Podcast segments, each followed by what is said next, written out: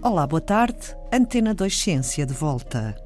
A bióloga Leonor Saúde lidera uma equipa de investigação do Instituto de Medicina Molecular João Lobo Antunes que estuda a complexa natureza das lesões vertebromedulares na parte alongada do sistema nervoso central.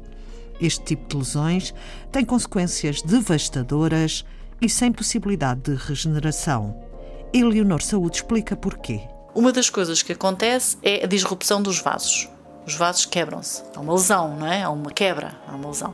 Pronto, estes vasos sanguíneos quebram-se.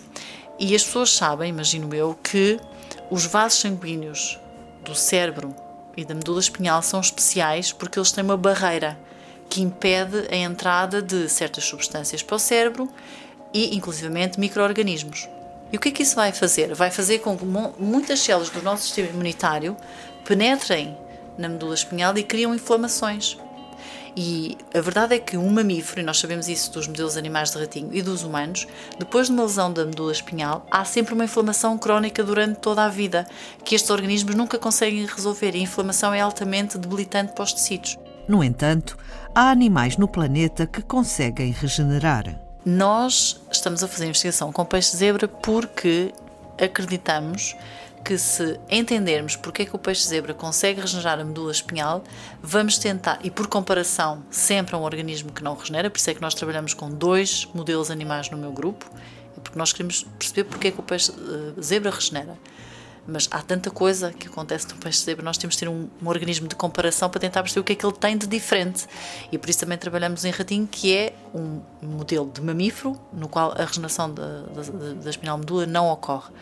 Então, nós achamos mesmo que se nós tentarmos perceber o que é que o peixe-zebra tem tão especial, a nossa ideia é depois, no futuro, ativar estes mecanismos celulares e moleculares que podemos descobrir no peixe-zebra e ativá-los num organismo que não regenera, ajudando que este processo de regeneração possa ocorrer.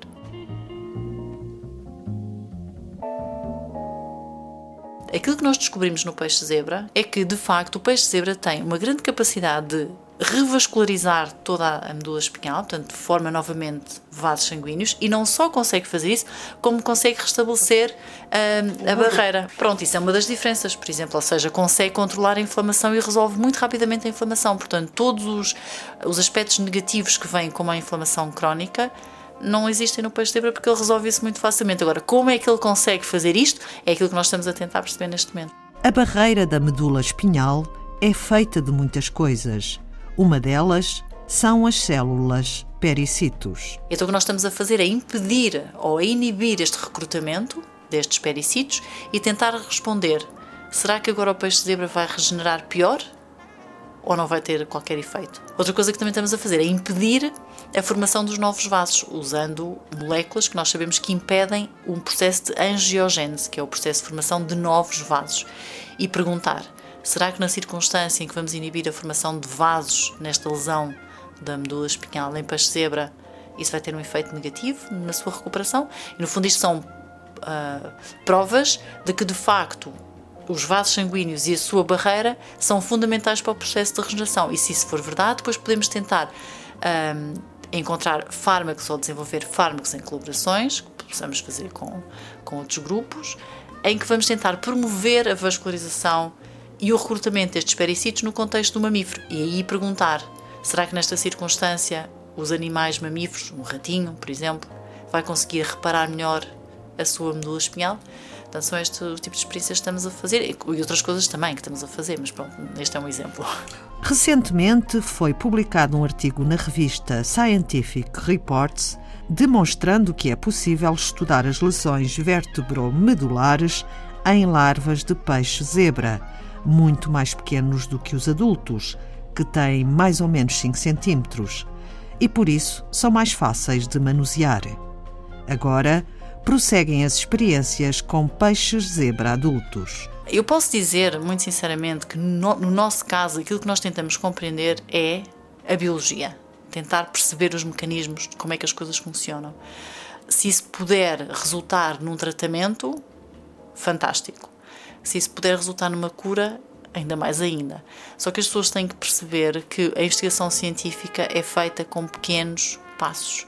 E, portanto, nós no dia a dia, quando estamos a trabalhar no laboratório, eu acho que pensamos sempre, claro que sim, na possibilidade de ajudar um outro ser humano, na, na, resolução de uma doença. A cura, eu acho que continuo a dizer que é uma coisa bastante complicada assim para qualquer doença, mas uh, eu acho que aquilo que nos move no dia a dia, eu acho que é mesmo um, é mesmo tentar entender como é que as coisas funcionam. Neste caso, como é que a medula espinhal funciona e como é que a medula espinhal funciona num peixe zebra que consegue regenerar.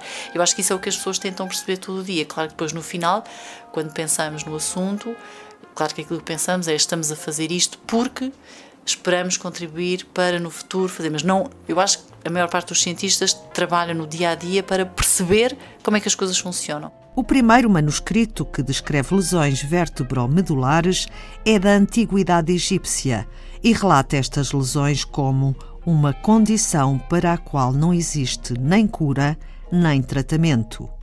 Milhares de anos depois, a situação mantém-se mais ou menos igual.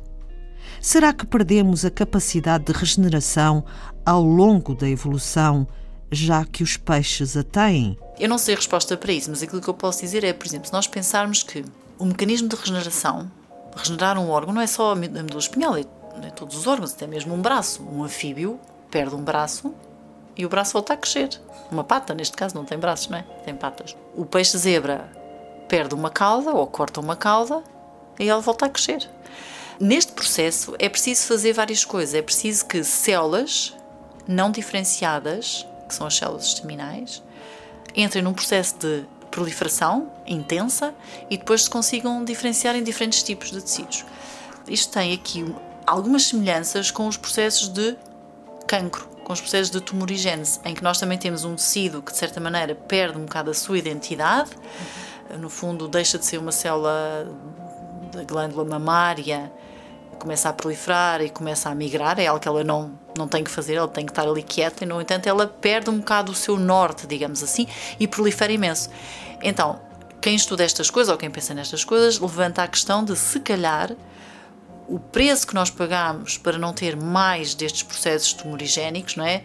Pode ter sido a, a aquisição de mecanismos de inibição destes processos proliferativos que dão para inibir cancros. Se calhar podíamos ter muito mais cancros do que aquilo que temos, mas se calhar evoluímos nesse sentido, mas comprometemos outro tipo de, de, situações que têm muitas semelhanças com esse processo inicial, que é o processo de regeneração. Investigação sobre a complexa natureza das lesões vertebromedulares com experiências em peixes-zebra. Um trabalho de Leonor de Saúde e da equipa de investigação do Instituto de Medicina Molecular João Lobo Antunes. A ciência fundamental a abrir pistas para novos fármacos no futuro que ajudem a melhorar a condição das pessoas que sofrem destas lesões. Foi Antena 2 Ciência.